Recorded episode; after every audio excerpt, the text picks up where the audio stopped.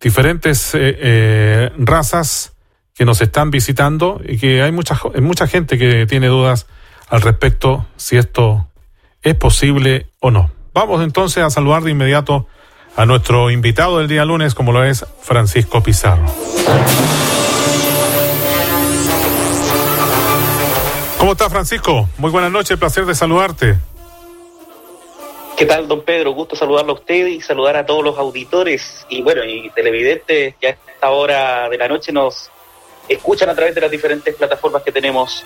Eh, para usted el día de hoy, un día lunes, día de lunes con, con bastantes temitas interesantes que vamos a estar abordando durante, durante este programa. Así que estamos listos y dispuestos nomás.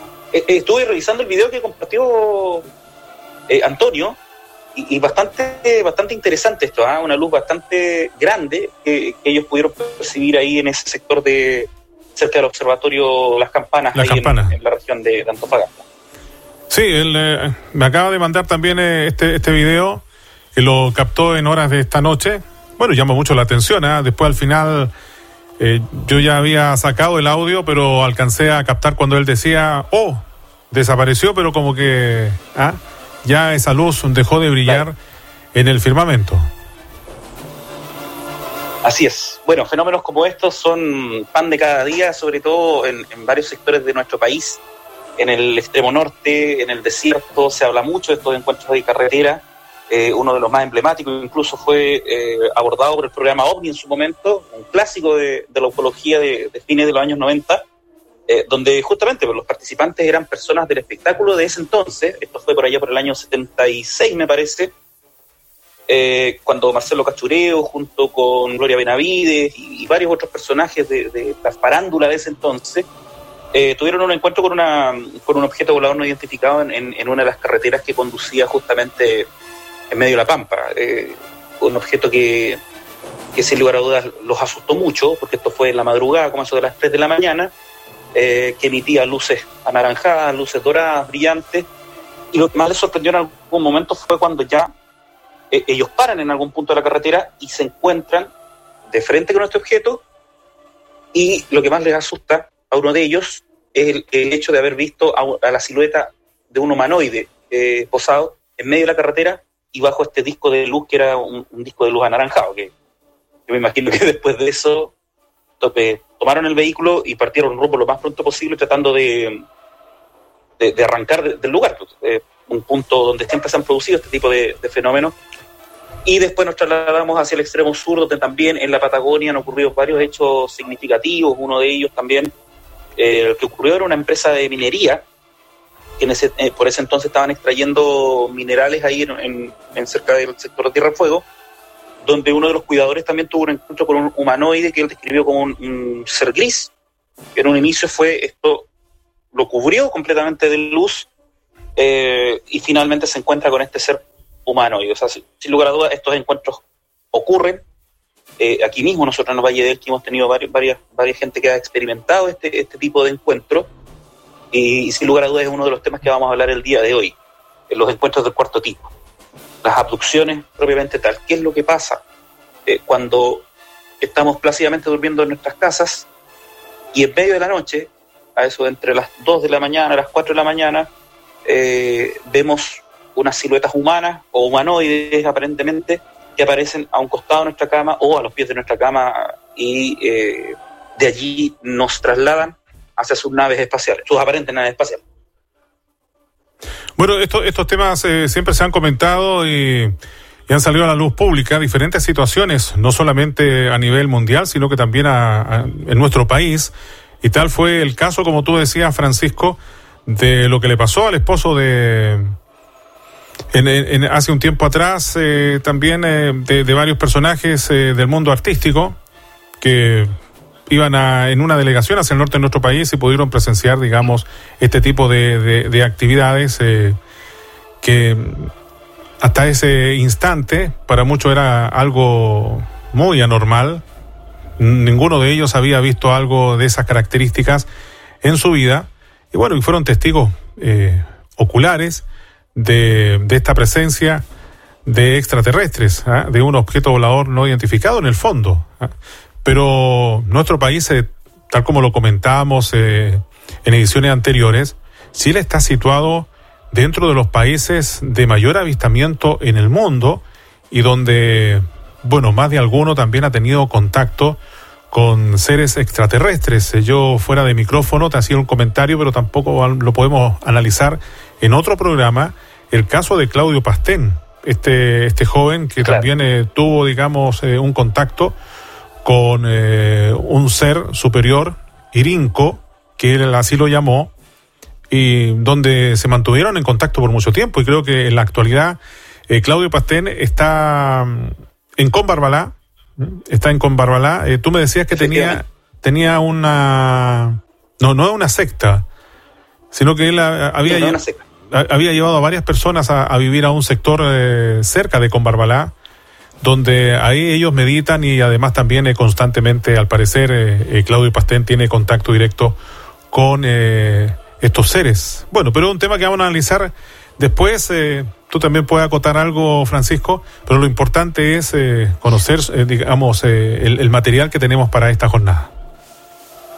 Claro, en el caso puntual de lo que usted mencionaba, el caso de Claudio Pastel, Claudio Pastel efectivamente fue abducido, un encuentro del cuarto tipo, pero lo que más llama la atención respecto a este caso, y ya no pasa a ser del cuarto tipo, sino que es, lo, es una escala superior dentro de esta clasificación de encuentros cercanos, que es el del quinto tipo, cuando ya entramos de lleno a estos, estas personas o personajes, que eh, lamentablemente el tema de la ufología da para mucho, da para gente que efectivamente fue eh, testigo y fue víctima de, de, secuestros, como también hay otros que buscan un aprovechamiento más bien de tipo económico.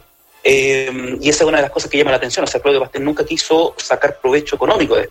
Él simplemente después tuvo un cambio repentino de actitud, eh, tomó sus cosas, se, alejó de toda la civilización y hoy está con esta, con este, digamos, esta comunidad, podríamos hablar de, comunidad, comunidad. Eh, vinculada directamente con, claro, vinculada directamente con el contacto con extraterrestres.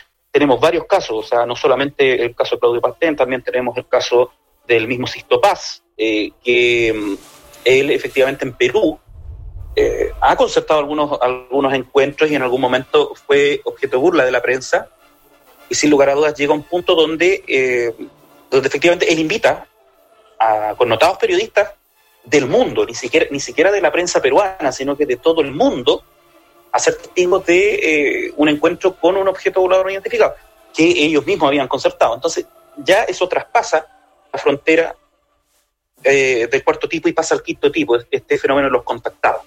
Eh, sería interesante abordarlo en, en, otro programa. Hoy nosotros nos vamos a abocar a los encuentros del cuarto tipo y cómo se producen principalmente, partiendo de la premisa de que nadie, nadie, yo creo que nadie en su sano juicio desea ser secuestrado, primero que todo. Entonces, generalmente estos, eventos, eh, muchos, muchas personas que se acercan, eh, que han sido víctimas de este tipo de, encuentros, y, por qué digo víctimas? Eh, porque básicamente hay una premisa fundamental. Lo que hacen estos seres cuando secuestran a una persona, la secuestran con fines, y lo conversábamos en programas anteriores, con fines más bien de objetos de estudio. ¿ah? Sacan algunos tejidos, muestras de sangre, eh, diferentes fluidos, que a la larga a ellos les sirven para poder estudiar a la especie humana y a partir de ahí también, eh, como sostiene uno de los teóricos que John Mackey, que eh, investigó más de 600 casos de abducción en Estados Unidos, y él tiene la premisa de que ellos vendrían con la intención de generar una nueva raza, una, nueva especie, digamos, eh, mezcla de los genes extraterrestres y también los genes humanos. Entonces, el tema de los secuestros y las abducciones da, dará mucho. Ahora, eh, como le decía, la premisa fundamental es, existe el interés por eh, tomar a estas personas y que no son elegidas al azar. No son elegidas al azar desde el punto de vista que ellos ya hacen un seguimiento más bien de tipo genético a estas personas y esa es la razón por la cual, eh, por qué unas personas son, son víctimas de estos secuestros y otros no. Eh, responde básicamente a un tema genético, lo han hablado varios expertos en diferentes espacios donde se ha conversado el tema, pero también se producen a veces secuestros que no están programados.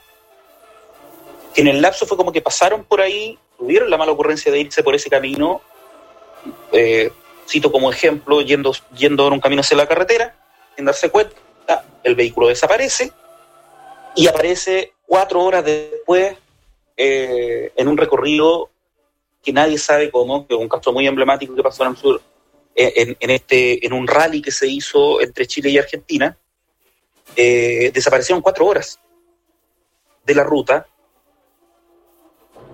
y llegaron, llegaron, al, llegaron a destino, pero ellos pensaron que habían pasado 15 minutos. Y en ese lapso ellos no recuerdan nada. Esa es una de las características de las abducciones, que finalmente es tal el impacto que las personas que son eh, eh, víctimas de, estos secuestros no recuerdan eh, la experiencia que tuvieron de ser llevados a la nave y lo que ocurrió al interior de la nave. Prácticamente eso como que no existe.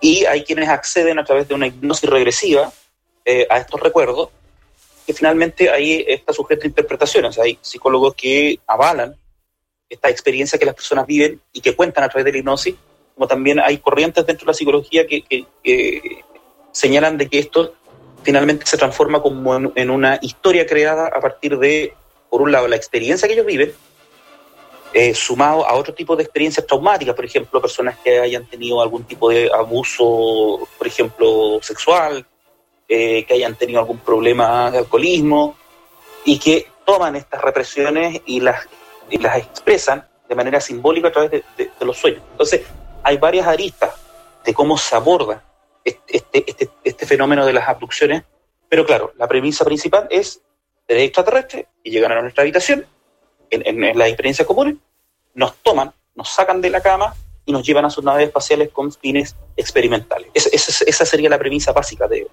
de, estos, de estos secuestros extraterrestres. Por eso, eh, Francisco, siempre se habla de, hechos reales sobre experimentos genéticos extraterrestres.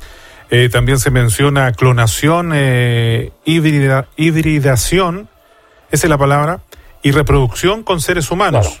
Mm. Siempre como que se ha comentado esto. Claro, sin lugar a dudas. es, un, tema que, que, marca mucho y, que llama la atención. Eh, en Brasil, por ejemplo, estuvo el caso de eh, Arturo Vilas Boas, uno de los primeros secuestrados, que él, él, era, un granjero que manejaba un tractor y que en un momento tuvo un encuentro, apareció un disco plateado y después vio a dos seres que estaban como estudiando la tierra. Estaban sacando muestras de tierra y cuando lo ven a él, eh, deciden secuestrarlo. Él, no era, digamos, no era, no era parte de su, de su estudio, pero como lo vieron ahí, eh, quisieron llevarlo, secuestrar. Y él cuenta después, bajo hipnosis regresiva, que lo llevan a la nave y lo obligan a tener relaciones sexuales con una, eh, con una de las tripulantes de la nave, que era una extraterrestre que tenía eh, apariencia, digamos, más bien de tipo nórdico. Ya vamos a, ir, ya vamos a entrar al detalle de las diferentes razas que, que según los expertos y también gente que ha sido testigo de, estos encuentros, los han descrito de diferentes formas pero, pero ese, esa es como la premisa, o sea, eh, también hay otro caso muy emblemático que pasó por allá por el año 67, en Estados Unidos, en, en, el estado de Massachusetts, eh, de eh, Betty Anderson, que ella vivía en una casa que estaba en medio de, digamos, por hacer un símil, en la zona rural acá en, Chile, por, hacer una similitud digamos que tenía su casita, su cabaña, una casa familiar, alejada de, la ciudad, pongámosle, no sé, eh, pan de azúcar, por poner un ejemplo. Eh, y claro, ellos, de repente, la casa se vio cubierta completa de luz por dentro. Y de la puerta comienzan a traspasar, porque ni siquiera abren la puerta, sino que traspasan la materia, traspasan la puerta y de estos seres grises que finalmente los toman, toman a todos los miembros de la familia, los llevan a la nave y ahí comienzan a experimentar con cada uno de ellos. Obviamente después los regresan a, sus lugares donde ellos, eh, donde ellos hacen sus labores habituales y las personas no recuerdan nada, que es el famoso missing time, este tiempo perdido que, claro, pues, es lo mismo que pasó con, el Cabo Valdés, también otro caso problemático que lo conversamos la semana pasada. El factor principal es qué es lo que ocurre en ese missing time. Y los, los testimonios las personas que han sido secuestradas principalmente hablan de experimentos genéticos, eh, en algunos casos que han sido reportados hablan de eh, estas personas que, sin tener plena conciencia de que son experimentos genéticos, los llevan a las naves para tener un encuentro, digamos, con sus progenitores o, con uno de sus progenitores, ya sea la madre extraterrestre o el padre extraterrestre. Esto yo no, es, algo que yo me esté, eh, como se dice en buen chileno, no me esté carrileando, sino que son experiencias que ha vivido la gente y que las han plasmado y que han sido publicados en diferentes, en diferentes libros que hablan al respecto. En realidad es un tema súper apasionante, eh, Francisco, porque da, da, mucho de, qué hablar. Por ejemplo, eh, han tenido ciertos cambios las personas que, sin lugar a dudas, han sido eh, abducidas, según relatos, diversos estudios también revelan rasgos neurológicos, psiquiátricos comunes las, personas que dicen haber tenido eh, contacto con extraterrestres y, aunque cada vez que los, eh, bueno, eh, nos vamos adentrando en, descubrir planetas susceptibles de albergar vida extraterrestre, esto deja más que claro a la población que esta no tiene por qué estar compuesta por, digamos, a lo mejor por seres que sean igual a nosotros, ¿ah? seres humanos de, de nuestra apariencia seguramente nos vamos a, encontrar, claro, con, eh, con, otro tipo de, vida extraterrestre en, eh, en, alguna parte de nuestro sistema solar. Así es. Eh, varios de los testigos o las personas que han, dado testimonio de estos encuentros señalan claramente algunos rasgos que son comunes entre, entre las diferentes especies o razas que por lo menos se han visto en estos encuentros. Y hay una clasificación general que, es la que nosotros podemos comenzar a detallar eh, raza por raza. Eh, ahora, me parece, no, me acuerdo el nombre del escritor en estos momentos, pero me parece que es eh, de apellido Walton, lo voy, a, lo voy a corroborar y la próxima semana les comento. Pero hay un, un investigador que llegó a determinar que incluso hasta ahora deberían existir por lo menos unas 680 especies diferentes de extraterrestres. Cuando uno habla de una cifra como 680, es una cifra tremenda. Eh, eh, en, comparativa, digamos, por la variedad de entes que la gente ha tenido encuentros cercanos. Pero eh, diferencias, digamos, mínimas hay grandes grupos de, estas razas que han sido clasificadas en grupos un poco más pequeños y es así como nosotros, por ejemplo, tenemos eh, una de las primeras razas, que es una de las más conocidas y que se ha hecho conocida en el último tiempo a raíz de la teoría de la conspiración principalmente, está relacionada con los reptilianos, los reptiloides. Eh, serían seres que provienen de, eh, de los draconianos, unos humanoides de más de 6 a 8 pies de altura más o menos, eh, podríamos decir, entre el metro ochenta, los dos metros y medio, criaturas altísimas, eh, y que justamente, como les comentaba, eh, son parte del folclore que constituye toda esta, toda esta teoría de la conspiración. Cuando se comienza a hablar ya más seriamente respecto a los reptilianos es después de la publicación del libro Hijos de Matrix, Hijos de la Matrix, perdón, de David Icke, que David Icke es un ex futbolista inglés que comienza a hacer una investigación a fondo respecto a los nexos consanguíneos que tendrían todos los miembros de la élite política del, mundo. Hablamos de los, reyes de Inglaterra, de España, de los, de los presidentes de los principales países, de las principales potencias, entre esos Rusia, Estados Unidos, Alemania, y que todos serían parte de, de, esta, de este grupo élite poderoso y que sin lugar a dudas, claro, como tienen una tecnología avanzada, ellos utilizan eh, su, poder mental para hacernos creer de que ellos tienen apariencia humana, pero detrás se escondería justamente este, esta apariencia reptil que, eh, que, da a entender estos rasgos de que prácticamente ellos serían los primeros habitantes de nuestro planeta. Hay varias alegorías en, en diferentes culturas que hablan de estos reptiles, de estos reptiles que vienen del cielo. Hablábamos de los aztecas el otro día con Quetzalcoatl, la serpiente emplumada. Eh, también tenemos en, la antigua Babilonia eh, incluso registros de estas figuras antropomorfas, pero que sin lugar a dudas hablan de cómo fue fecundada la raza humana en la Tierra. Y dada esta, esta, esta teoría que plantea David Icke y que comienza a tener mucha cabida en diferentes espacios, se comienza a generar esta visión de que nosotros estaríamos siendo gobernados por esta raza superior de origen extraterrestre y que tiene apariencia de reptil. Y por, y por eso también toda la alegoría que se tiene en torno a los reptilianos principalmente. Esto de los reptilianos, bueno, eh, durante lo, el, último tiempo se ha venido hablando bastante, Francisco. Eh, incluso, bueno, la, en YouTube eh, podemos apreciar muchos documentales en relación, digamos, a, al trabajo investigativo que se ha desarrollado para poder aclarar, digamos, la, la, presencia de ellos en, en, en, la Tierra. Bueno, y hay varias hipótesis que se manejan, unas que pueden estar, digamos, en el, en el subsuelo, otras que vienen de un mundo paralelo, otras que pueden venir, digamos, de, de no sé, a través de, de, estas puertas eh, que se pueden abrir en un momento determinado y ellos pueden ingresar.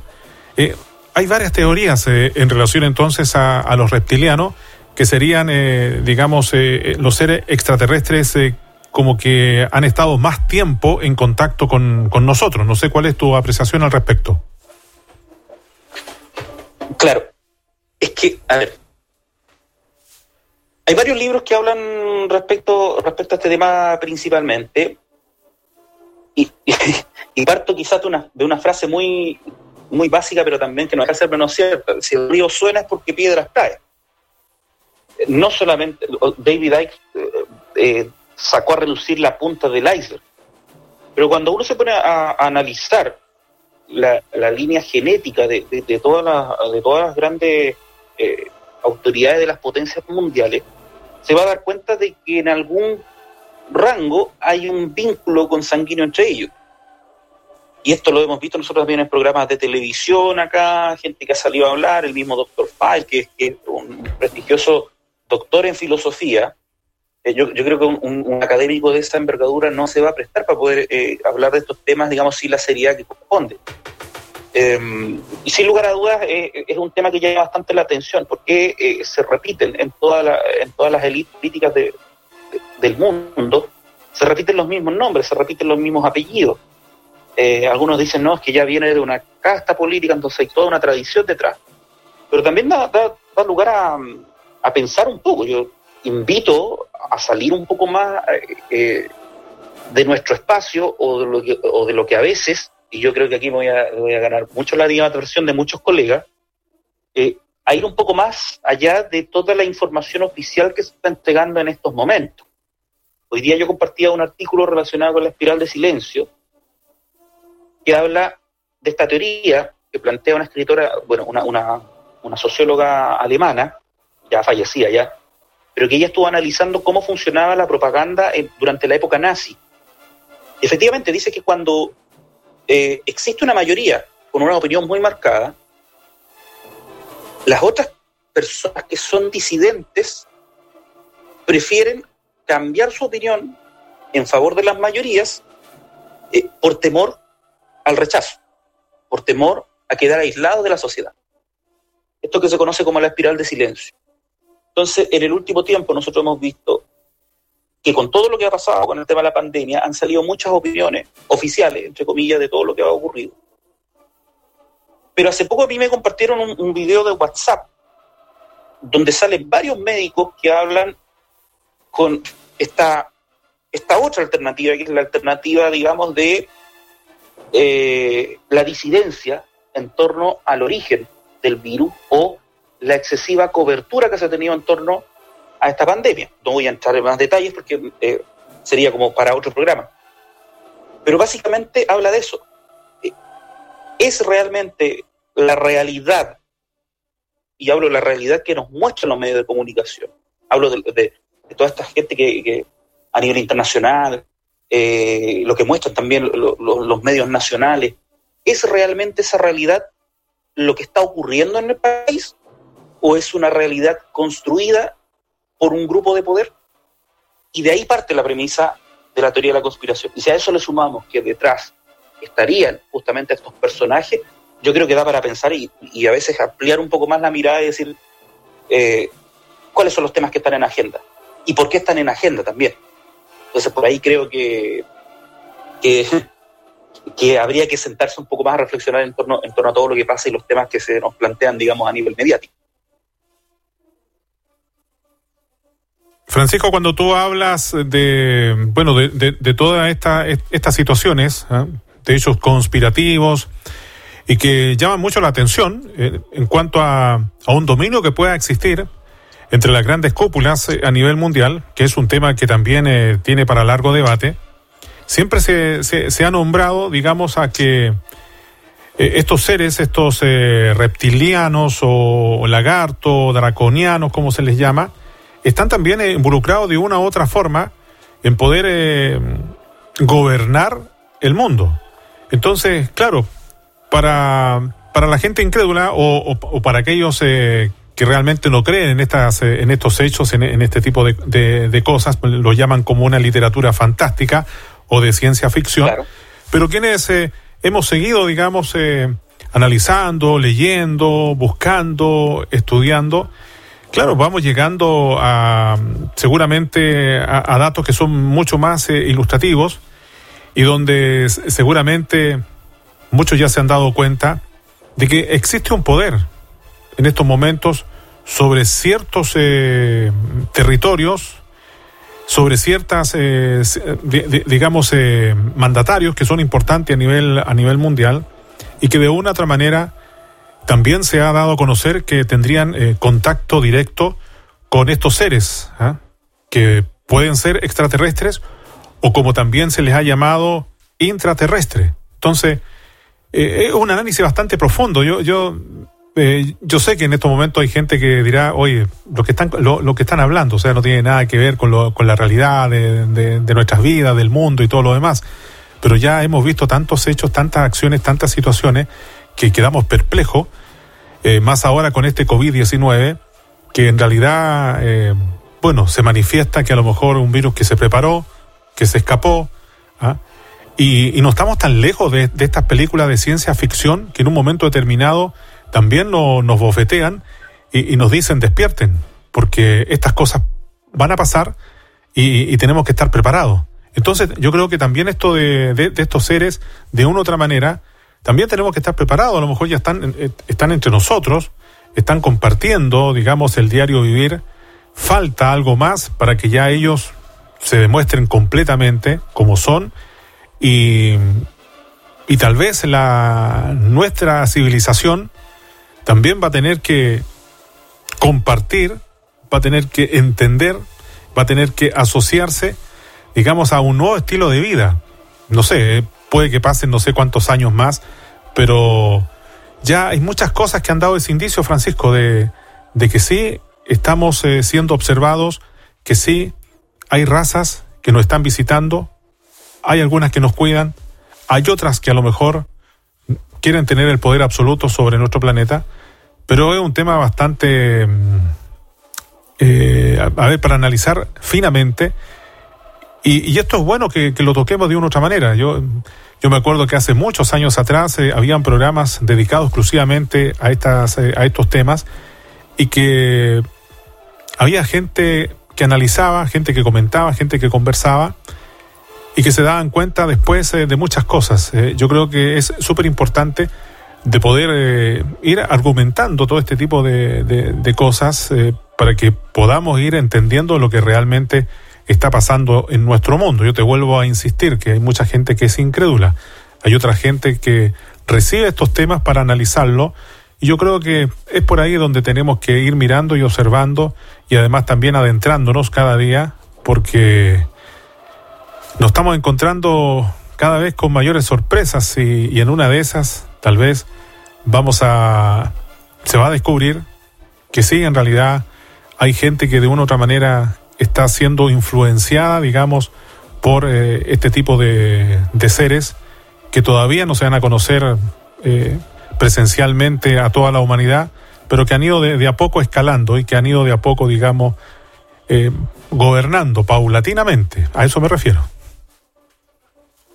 Sí, o sea, es un tema que, mm, que llama mucho la atención, que yo me imagino que hay mucha gente que, claro, es válido, todas las opiniones son válidas, eh, y uno trata de tomarlo, digamos, en el contexto de, cada programa. No por eso uno también, a pesar de, ir indagando un poco más en estos temas, eh, no deja de ser menos serio, por decirlo de alguna forma. Simplemente uno le gustan estos temas y, trata de... Eh, es, cuando uno le encuentra la pasión a algo a uno le, gusta, algo le apasiona, va a hacer todo lo posible por especializarse en esa materia. Y en este caso también, yo me imagino que hay mucha gente que debe estarse preguntando, o sea, ¿cómo tener tanta imaginación para todas estas cosas? Pero no es que uno tenga imaginación. Todo lo que uno informa son casos que han estado documentados, ya sea a través de libros, en reportajes, en notas de prensa, eh, el caso Virginia, que también podríamos hablar en algún momento en Brasil, o sea, ¿por qué tres niñas de entre 13 y 16 años después tienen un encuentro con una criatura, hay toda una logística en torno a este tema, después retiran a la criatura, la llevan hasta el hospital de ahí del lugar y, después del cuerpo no se supo nada más. Y llegó gente del ejército de Estados Unidos a retirar el cuerpo. Entonces, cuando uno se cuenta de este tipo de situaciones, cuando vemos que eh, lo que ocurrió en Paiguano, eh, llega gente de otros lugares. Aquí en, Chile también nosotros tenemos un área 51. Eso mucha gente no lo sabe.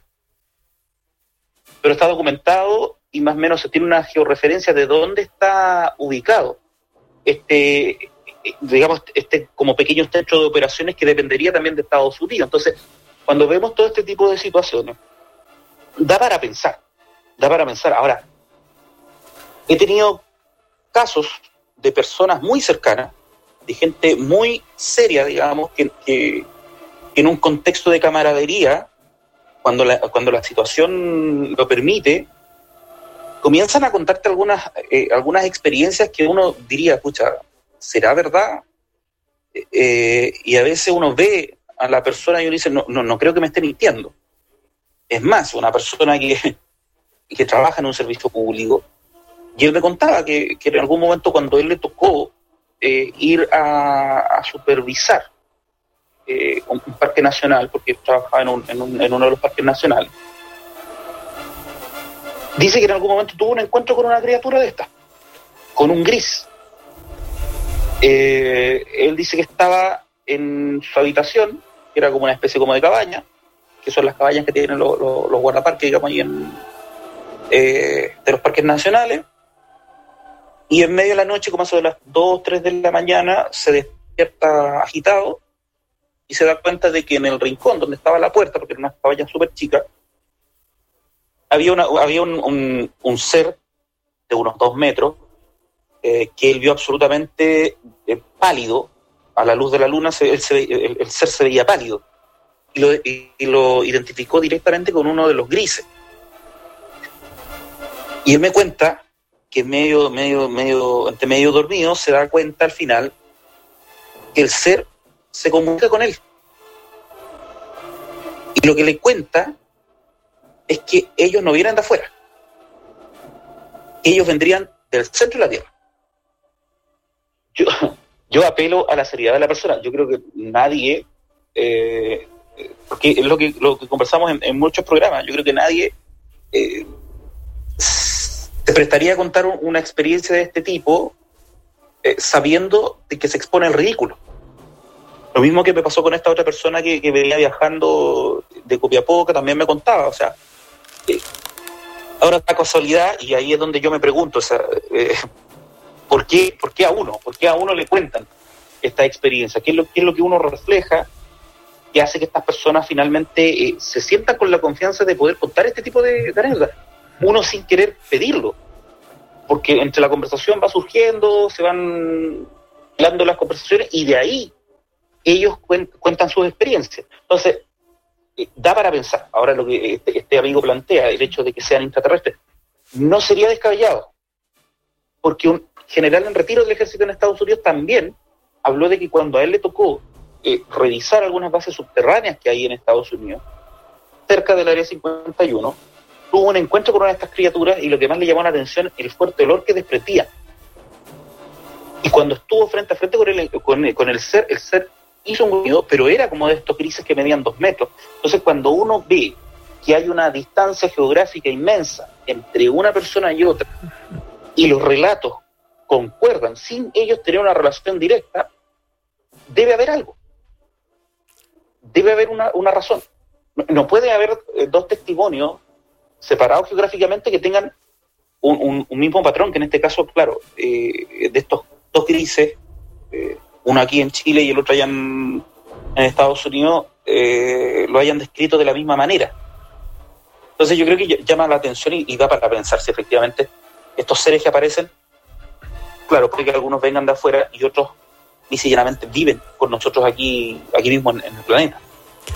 Así también como un caso que ocurrió en, en, la antigua Unión Soviética, donde también se, hay un libro donde se narra eh, que un batallón del ejército de la Unión Soviética en, estas incursiones que estaba eh, efectuando en, un bosque, se encuentran con una gran eh, caverna igual, ingresaron y al, avanzar, digamos, eh, en, ciertos eh, metros en proporción, se enfrentaron también a, a seres eh, extraterrestres. Bueno, ellos lo único que dicen que eran como seres reptilianos y que en ese momento se tuvieron que enfrentar. Las bajas fueron bastante por el lado de, de los humanos. Solamente algunos reptilianos, al parecer, fueron objeto de, de los disparos que repelieron este ataque pero ellos decían de que en realidad eh, era, era mucho más eh, la, fuerza que mantenían en, cuanto a armas eh, en rayos láser en comparación a, las armas que ellos estaban utilizando para poderse defender. Esta es una historia que, que aparece, digamos, en, en varios libros y, también que se da a conocer en parte de la ufología de, de los, de los rusos, en la actualidad donde se cuenta, digamos, esta historia donde quedaron de 20, solamente dos alcanzaron a, escapar y todo el resto fue reducido por estos seres que se encontraban al interior de, de, esta caverna. Y así como, como estas eh, historias, eh, narraciones, hay varias, hay varias. Hay otras que han quedado ahí en el anonimato. Eh, muchas, muchas personas no, no la comentan porque aducen de que van a, van a decir que están, que están locos Ah, que están inventando historias para llamar la atención. Pero dentro del mundo de la ufología hay, hay varias, eh, digamos, que ya han sido desclasificadas, como se denomina, Francisco. Sí, sin lugar a dudas. Eh, pero esto es un tema que, que, apasiona mucho y hay que ser eh, hay que ser claros en decir de que no todos son malos, porque cuando hablamos de ciertas criaturas, claro, lo asociamos directamente con la maldad, con lo perverso, y que tendría malas intenciones.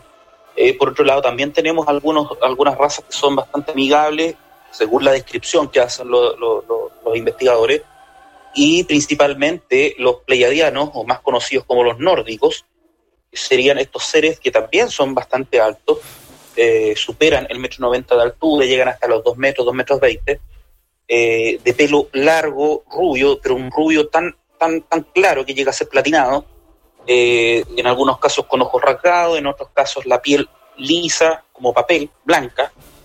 Eh, y, hay, hay, varias referencias, incluso desde tiempos inmemoriales, respecto a este tipo de, seres.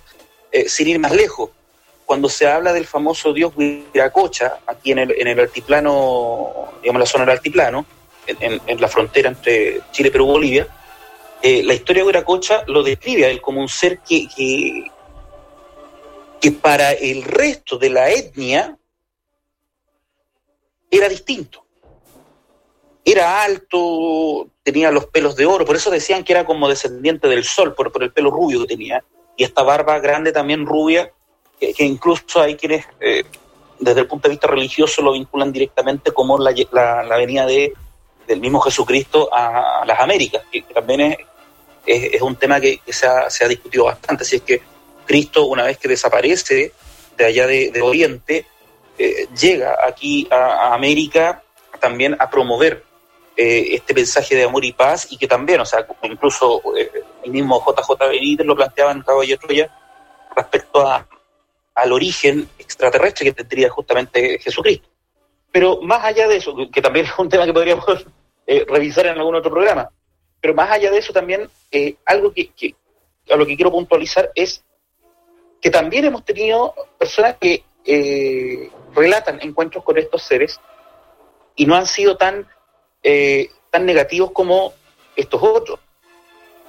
sin ir más lejos, una persona me comentaba también que una vez en el centro de La Serena se encontró con una persona extremadamente alta, extremadamente alta, y que prácticamente tenía una forma de caminar un tanto torpe, y cuando estaba circulando por el centro de La Serena, eh, incluso esta persona trató de llamar su atención, y él como que eh, en su paso por, plena calle, y pasó por el medio de mucha, mucha gente, y nadie se dio cuenta, o cada uno iba metido en, en, en sus propios pensamientos, pero era como que no los vieron. Y esta persona sí lo vio. Cuando trató de acercarse a él, este ser eh, pasó sin, sin tomar en cuenta a nadie. Y era como que eh, estaba, estaba, pero como que estaba en otro plano. Y dice que lo que más le llamó la atención justamente fue eh, esta descripción, o sea, un pelo bastante, bastante rubio. Uno sabe que La Serena es una ciudad turística, por lo tanto, eh, es obvio que en algún momento uno podría confundirse. Pero lo que más le llamó la atención sobre todo fue, fueron sus, trazos, el rostro eh, bastante anguloso y perfecto, y la piel. Una piel absolutamente lisa, sin imperfecciones. Eh, y blanca como el papel. Entonces, eso fue lo que, lo que le llamó la atención y, que en definitiva lo, eh, sorprendió a esta persona y sobre todo la altura. Y también tenemos los casos emblemáticos de friendship de esta isla en el sur, donde estarían justamente estos seres con fines de investigación de tipo genético, que hay mucha gente que ha tratado de dar con esta isla y que finalmente no lo ha logrado, porque esta isla, según comentan algunos, se estaría moviendo en el archipiélago Los Chonos, ahí en el extremo sur, eh, después de la isla de Chiloé. Recordemos que Chile se desmembrana completo, por lo tanto son varias islas, islotes que hay en, esa zona de los archipiélagos. Por lo tanto, es un lugar propicio para poder perderse, digamos. Si hay personas viviendo ahí en algunas islas, ni siquiera eh, las autoridades eh, marítimas tienen, tienen toda la cobertura para poder identificarse efectivamente hay gente o no que está viviendo en alguna de las islas. Por lo tanto, eh, da lugar a, que ellos se mantengan muy bien ocultos y también que son personas muy selectivas, o sea, las personas que ellos eligen para llevar a la isla deben tener un interés de tipo genético. Eso es lo que llama la atención y por eso los friendships se contactan con esta gente y los llevan a la isla. No es que vaya cualquiera, lo que pasa es que después de que se publicó el programa OVNI, por allá el año 99, mucha gente quedó entusiasmada con el hecho de que, claro, eh, la persona que fue y después contó su testimonio de que fue curado de un cáncer que ya estaba en etapa 4 de tipo terminal y que al volver, cuando se realizó los exámenes, el médico quedó sorprendido porque dijo que el cáncer se había desaparecido, llovió una serie de solicitudes queriendo ir a la isla para poder sanarse. Y, ellos no funcionan bajo esa dinámica, o sea, prácticamente eh, lo que ellos los mueve es un tin genético, o sea, ellos buscan un, gen que les pueda servir para su experimento y por eso se llevan a cierta gente y los eligen. No es que uno vaya como decir, ya me quiero ir a curar o me quiero ir a sanar. No, no, funciona así, digamos, la dinámica que, ellos plantean en la isla de French, que también es un tema bastante interesante que podríamos abordar en algún otro programa. Así es, eh, Francisco, yo me acuerdo eh, buscando, me acuerdo yo de uno de los casos más eh, controvertidos de la ufología chilena, bueno, esto del friendship. Eh, estos seres, no sé si tú te acuerdas que habían anunciado terremotos, desastres naturales y la caída del Schallinger en su oportunidad. Sí. Eh, fue bastante bullado. También se, se publicó, digamos, varias historias ah, de, de, este caso Friendship. muchas especulaciones, teorías han circulado Eh, algunos, eh, bueno, plantean que todo se trata de un experimento de tipo mental, otros dicen que la, las manos de los nazis también están detrás de este caso. Claro. Y la mayoría cree que se trata de seres extraterrestres que han elegido el extremo austral de nuestro país como base para sus operaciones en la Tierra. Pero, eh, ¿te acuerdas todas estas comunicaciones que, que también hubo, estas comunicaciones radiales con algunas personas del sur de Chile? ¿Te acuerdas ahí por la década de los 80 fue? Claro, claro. Eh, Rodrigo, perdón, Octavio Ortiz. Octavio Ortiz es este, esta persona que toma contacto con, los habitantes de Friendship. Eh, y que, claro, cuando fue invitado, después él relata que antes de subirse a la, embarcación, el famoso Mitilus 2, le advierten eh, de que el Challenger iba a explotar. Y esto, esto fue 15 minutos antes del despegue. Entonces, básicamente lo que ellos quisieron demostrar es que ellos conocían el futuro, que tenían eh, un poder más allá de lo, que, los seres humanos pudiésemos comprender. Y, finalmente fue solo eso, o sea, una demostración del poder que ellos tienen eh, y de lo que podrían lograr. Sin lugar a dudas, es un tema que llama mucho la atención, que, despierta eh, mucha suspicacia también. Pero hay, hay un dato, hay un, hay un dato bastante particular que navegando por ahí lo encontré y mucha gente no lo sabe. Pero es que estos seres, eh, durante el gobierno de, de Pinochet, en el año 86, me parece, 87, porque fue casi en los últimos años cuando ya, ya estaba abierta la posibilidad de, retornar a la democracia, estos seres llegan a la moneda e interactúan con el propio eh, Augusto Pinochet y ellos le revelan incluso que él, cuando terminara eh, eh, su gobierno, por ahí por el año 98 lo iban a tomar detenido e iba a estar preso más de un año. Ellos le adelantaron el hecho de que él iba a estar detenido en Londres en el año 98, cuando ya, o sea, 10 años antes eh, le, comentan esto. Es, un dato que, no se manejaba respecto a, estos seres, pero sí efectivamente ellos entraron y sin ningún protocolo de seguridad, o sea, tuvieron todo el acceso para poder llegar hasta el presidente de la República desde entonces y conversar con él y comentarle esto. Ahora, ¿qué otro tipo de información les conversaron ahí? Ese ya es tema de, misterio que quedó ahí sin, resolver, porque básicamente fue eso. O sea, lo que se manejan antecedentes de personas que estuvieron en ese momento cercanos a, a Pinochet comentaban y lo que más le llamaba la atención es justamente eran los rasgos de estas personas, porque eran rasgos como que no, aun cuando hubiesen sido norteamericanos, por ejemplo, o europeos, eh, o europeo refiere al tipo escandinavo, e, e, e, era muy perfecto la consistencia de su piel, entonces escapaba más allá de, lo humanamente posible. Y uno de los protagonistas eh, más polémicos también, eh, Francisco, fue sin lugar a dudas Ernesto de la Fuente, porque eh, primero estuvo la familia García, si no me equivoco. ¿García era? No, Ortiz. Ortiz. Ortiz.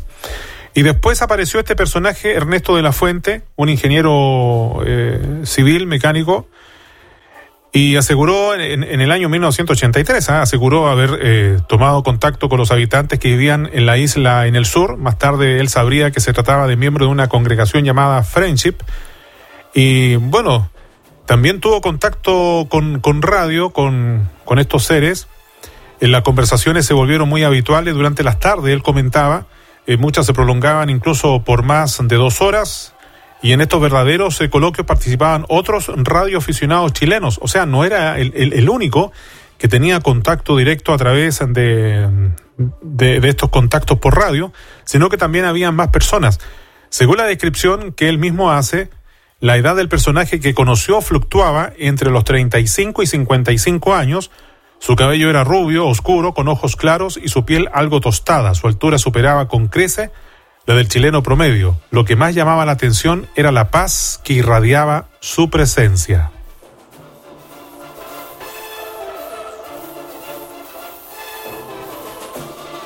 Eso es lo que comenta este personaje, por allá por el año 1983, Ernesto de la Fuente. Entonces, se perdió el contacto, parece, con, con Francisco. A ver, vamos a ver si podemos restablecer el contacto ya para entrar al final de, de nuestro programa para esta jornada, donde estamos hablando de estos temas que son súper importantes. Ahí volvemos nuevamente con Francisco, donde yo estaba haciendo este comentario de, del personaje Ernesto de la Fuente, que también él mantuvo contacto con, con las personas de, de, esta, de esta isla y que también fue recogido por el Mitilus 2, una pequeña embarcación que era la única autorizada para llegar a la supuesta isla. Eh, según él, comentó que había una piscina temperada, tres grandes invernaderos, salones con televisión satelital, otras comodidades que yo jamás me hubiera imaginado y uno se encontraba con mucha gente en los pasillos, todo el mundo sonreía y nadie hablaba fuerte. No recuerdo haber visto una clínica u hospital, comenta él, eh, Francisco. No sé si tú también te enteraste, digamos, de todo lo que él manifestó, de, de lo que él observó, de lo que él vio al interior, digamos, de esta visita que hizo a la isla. Claro que él no supo cómo se llegaba, solamente que se encontró que estaba al interior de donde lo habían eh, llevado para que él conociera cómo vivían eh, estos personajes que habían tenido contacto con él. Así es. ¿no? Eh, es un tema bastante interesante que, yo creo que amerita un, programa un programa aparte para poder abordarlo porque son varias aristas que están detrás de, de caso y, y, y, claro, o sea, eh, es lo que estamos viendo hoy por hoy. Muchos de, muchos de los temas que ellos abordaban, según, según el testimonio de Ernesto La Fuente, tiene que ver con principios de tipo metafísico, de cómo eh, la mente, en algunos casos, influye también sobre el estado físico de las personas. Eh, lo que hoy se ha difundido como la famosa ley de atracción, que mis pensamientos también influyen sobre en los sucesos que van ocurriendo eh, alrededor mío. Si yo tengo pensamientos negativos o una actitud negativa frente a la vida, finalmente eh, eso va a repercutir en mi diario vivir, pero también en mi organismo. Entonces también ellos son de la idea de que la mente puede incluso eh, reconstruir, o, no quizás no es, la palabra no reconstruir, pero recuperar el cuerpo de una enfermedad que en algunos casos puede llegar a ser terminal. Eh, el, cerebro humano tiene, nosotros en estos momentos ocupamos menos del 10% de nuestra capacidad cerebral y no sabemos todavía eh, qué es lo que nos depara estos otros descubrimientos en torno, en torno a nuestro cerebro. Por lo tanto, eh, no es descabellado pensar que estos seres ya tengan un nivel muy avanzado de desarrollo cerebral que les permite eh, ya prescindir de ciertas cosas que son muy, muy suntuarias para ellos y han avanzado a este tipo de, eh, de visión un tanto más comunitaria, un tanto más solidaria, sobre todo también apelando a que eh, en definitiva son parte de una comunidad universal, que somos parte de este universo y eh, como el, el, llamado principal. Y, y lo manifestaba esto la fuente también en, en, uno de los mensajes que ellos mismos le reflejaron, de disfrutar de la vida. Nosotros, nuestra vida es tan corta, a veces uno piensa que, que, que, que cumplir años eh, cuesta mucho, ¿no? La vida es un soplo, o sea, en cualquier momento nosotros vamos a dejar este mundo y, y justamente el llamado que hacen es qué tanto nosotros disfrutamos de, de nuestro paso por, por, este, por este plano, eh, qué tanto nosotros disfrutamos de los regalos que nos entrega la vida por el solo hecho de vivir. Y eso yo creo que es un mensaje bastante bonito que, que, que justamente entregar estos, estos personajes de Friendship y que sin lugar a dudas sería interesante que esto también se replicara. Un mensaje más de amor, de, de, humildad, de solidaridad y sobre todo de esperanza en el futuro. Yo creo que, yo creo que por ahí va este llamado que se hace a, a pregonar el amor, el amor por los demás. Francisco, eh, aprovechamos. con ese mensaje. Sí, no, muy lindo el mensaje, muy linda la reflexión, porque en realidad eh, debemos aprender a, a, querer la vida. ¿eh? A veces nos marchitamos eh, con situaciones que a lo mejor no valen la pena castigarse consigo mismo y valorar lo que tenemos. Yo creo que es súper importante. A medida que van avanzando los años, uno va entendiendo y comprendiendo más cosas del diario vivir y también se aprende a querer a uno mismo, ¿ah? que a veces eh, por diferentes situaciones tú te encargas de querer al resto, pero contigo mismo a veces te desprecias, ¿ah? usando un término eh, que, que, en realidad nos eh, a veces no, nos lleva por diferentes caminos y, y nos hace perder, digamos que nosotros también tenemos que mm, involucrarnos en cosas que sean súper positivas y además también hacer sentir al que está al lado nuestro que valorar, eh, valorarlo, digamos, por las cosas que, que tenemos. ¿ah? Eh, también eh, entregar un consejo, porque no todo está perdido dentro de la vida que podamos tener. Tal como decías tú, la vida puede ser muy corta, no sabemos hasta cuándo vamos a vivir. Hay gente que se ha ido a temprana edad, hay otros que han vivido un poco más, que cuentan sus experiencias, y por lo mismo yo creo que la vida, bueno, hay que tener la conciencia de que estamos de paso por este mundo. Son bonitas las reflexiones, Francisco. Te felicito porque en realidad eso también de una u otra manera nos ayuda mucho a dignificar lo que es nuestra existencia y el paso que tenemos por este mundo. Saludos para Antonio Varas, que también nos está escuchando. Un abrazo grande, que fue el que nos mandó el video ahí de este objeto volador no identificado para ir por el sector de las campanas. Y hay una pregunta antes de, despedirnos. ¿Cree usted que deben cumplir con algunas características los eh, abducidos o es algo al azar? parece que tú algo enfatizaste, como que son seres eh, que ellos buscan y que tengan alguna cualidad especial. Claro, claro. Eh, es, es, que es un, es un 50 y 50.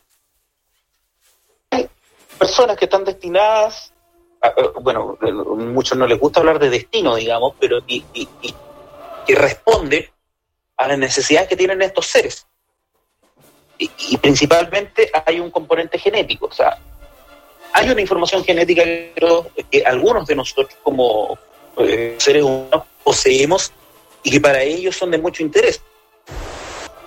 Pero también hay un porcentaje, tampoco no, de personas que eh, sido abducidas producto de la realidad pasaron por ahí eh, o de repente se quedaron durmiendo a, orilla de, carretera y el objeto, los seres y quisieron eh, para eh, realizar unos experimentos. Por eso digo,